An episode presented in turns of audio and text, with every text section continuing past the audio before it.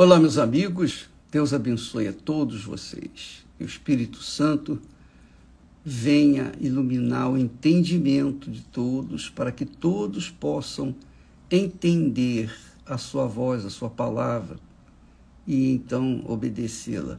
Aliás, essa oração eu faço todo santo dia em favor daqueles que pensam, daqueles que estão mais ocupando-se as mentes com o templo do que com o ouro que enchia o templo. Jesus disse para os escribas e fariseus hipócritas. Ele diz assim: os escribas eram os que copiavam a Torá, as leis, né? os profetas, eles eram os copiadores da palavra de Deus, copiadores. Então, Deus deu a Moisés as leis e os escribas, a profissão deles era copiar, tirar cópia, fazer, mas a cópia não era numa máquina, não, era a mão, a cópia era a mão. Então, os escribas, eles tinham uma, um conhecimento amplo da palavra de Deus, porque eles copiavam, faziam aquilo, era só o que faziam, copiavam a palavra de Deus. E os fariseus eram os religiosos, os religiosos que seguiam a letra e esqueciam da palavra. Davam atenção à letra e deixavam a palavra de lado. Ora, eu queria que você entendesse que tanto os escribas como os fariseus eram extremamente religiosos, extremamente extremamente religiosos. Eles obedeciam, em parte, a palavra e, em parte, desobedeciam. O que, eles, o que era simples para obedecer, eles obedeciam. Por exemplo, guardar o sábado. Eles guardavam o sábado. Mas eles falhavam em outras coisas mais importantes, que era o amor, as pessoas, consideração para as pessoas. E eles foram, é, digamos, se inclinando cada vez mais desde o início para a corrupção, eles se corrompiam, eles se corrompiam.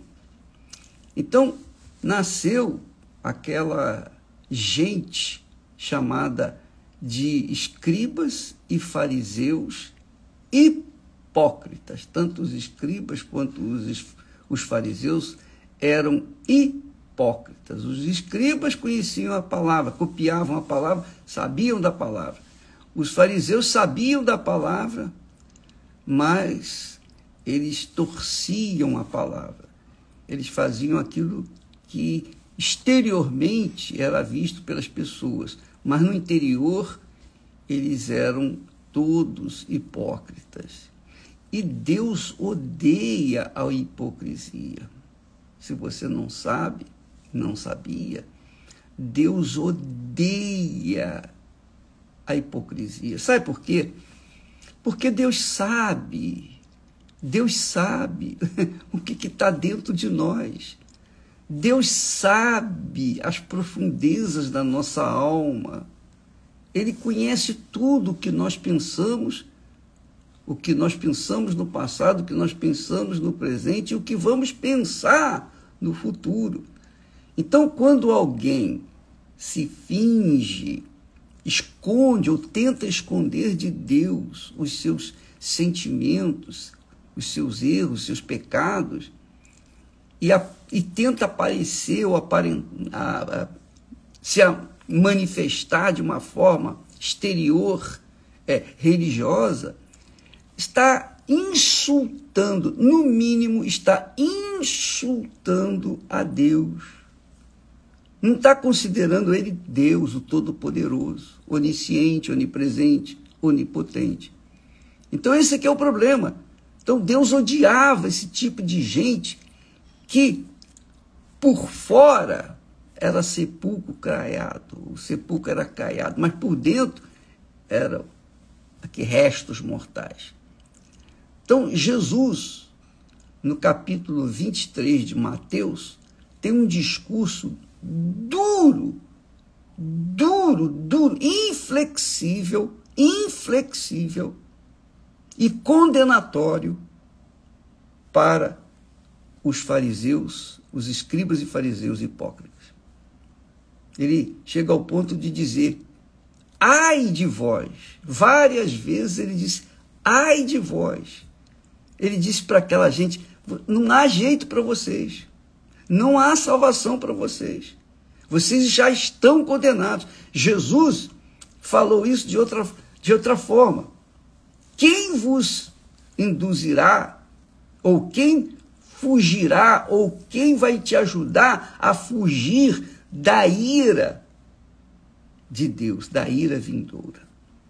Então, os fariseus, os escribas e fariseus, eram mestres, eram, digamos assim, especialistas em hipocrisia.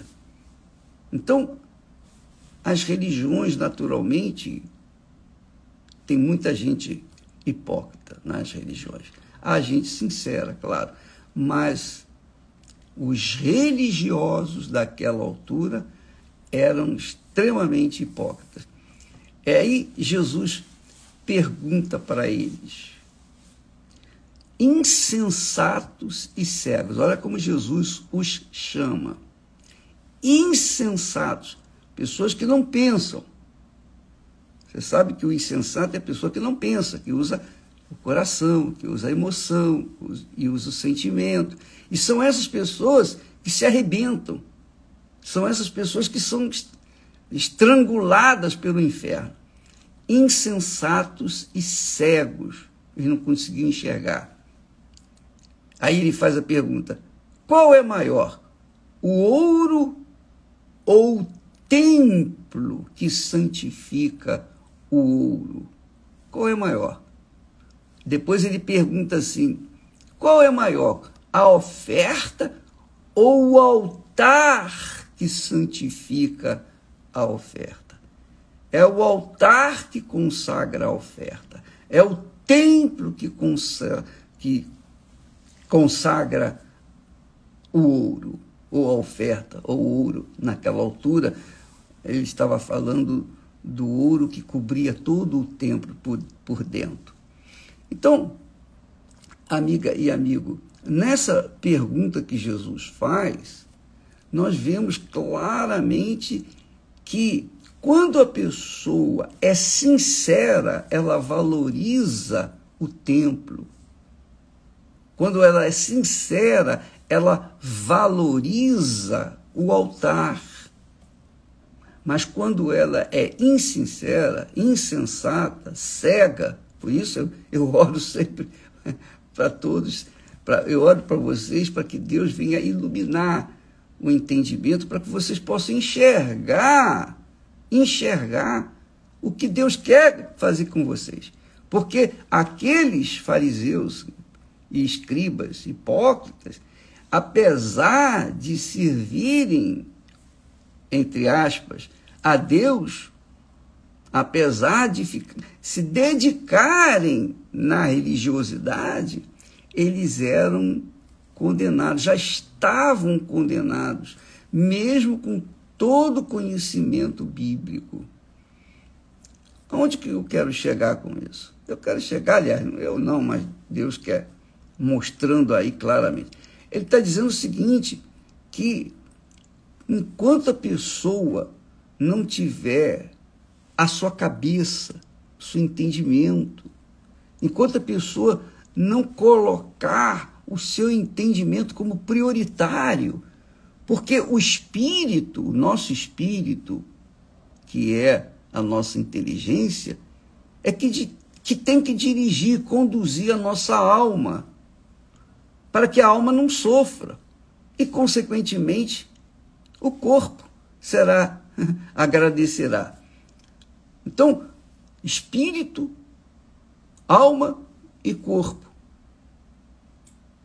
Quando o Espírito Santo vem sobre nós, é para dirigir o nosso espírito, para dar entendimento ao nosso espírito, para que o nosso espírito venha conduzir a nossa alma, os nossos sentimentos, para que os sentimentos então venham venham conduzir o nosso corpo. É assim, essa é a ordem, a disciplina bíblica.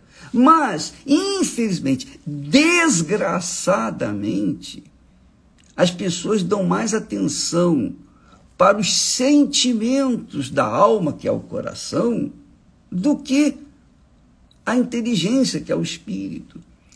E os religiosos, escribas e fariseus, mesmo com todo o conhecimento bíblico, ainda assim eles davam mais atenção à alma, porque através dos olhos, eles sentiam uma atração imensa pela riqueza, pelo ouro, pelas ofertas, pelas coisas. Mas olha, aqueles escribas e fariseus que Jesus falou naquela altura, eles eram podres de ricos. Onde é que está a riqueza deles? Onde é que estão eles? Quer dizer, então, amiga e amigo, Deus veio ao mundo para salvar a sua alma. A prioridade é a sua alma.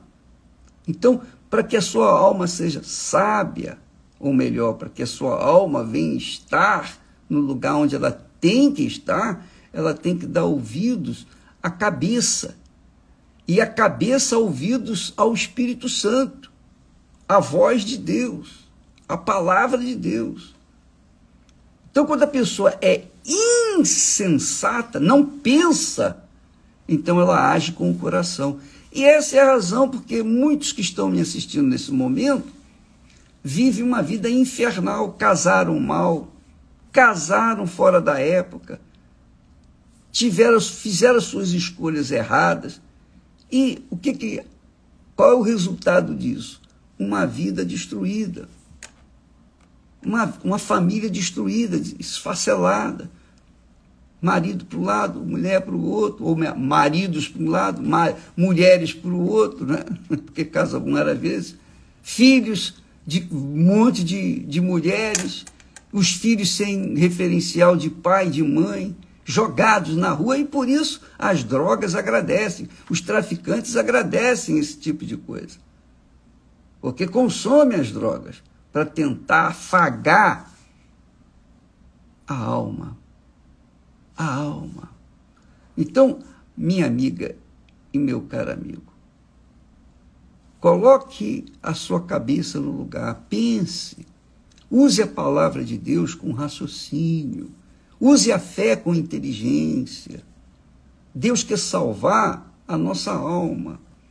E se você tenta salvar a sua alma com baladas, com divertimento, entretenimento, com música, se você tenta salvar a sua alma é, satisfazendo os seus caprichos, seus desejos, você vai levá-la para o inferno. É isso aí. E olha, o corpo morre, o espírito volta para Deus, que é a inteligência, a sabedoria. Mas a alma não. A alma vive por toda a eternidade. Por toda a eternidade. E é por essa alma que Jesus deu a alma dele. Jesus deu a alma dele para salvar a sua alma, não salvar o seu espírito, porque já é de Deus a, a sua inteligência, não salvar o seu corpo, porque o corpo, Deus mostra, ele vai envelhecendo, vai, enfim, deteriorando. Mas e a alma? Para onde vai a sua alma? Então, quando ele pergunta qual é maior, o ouro, que é visível, é, é, é assim atrativo, ou o templo que santifica o ouro? Que, qual é maior, A oferta ou o altar que empodera, que santifica a oferta? E se o altar não santificar a oferta, a oferta não tem nenhum valor. Nada, zero. Essa é a realidade. Pode ser o montante que for. Se o altar não santificar, e para o altar santificar a oferta, a oferta tem que servir. A oferta não pode ser qualquer uma. Então, quando você, você, amiga, quando nós oferecemos a nossa vida no altar, nós estamos priorizando a nossa alma que é a oferta maior que Deus deseja receber, a nossa alma. Aqui, Senhor, está a minha alma para te servir, para te seguir, para obedecer, para santificar o teu nome. Graças a Deus. Amanhã falaremos mais a respeito disso. Deus abençoe e até lá em nome do Senhor Jesus. Amém.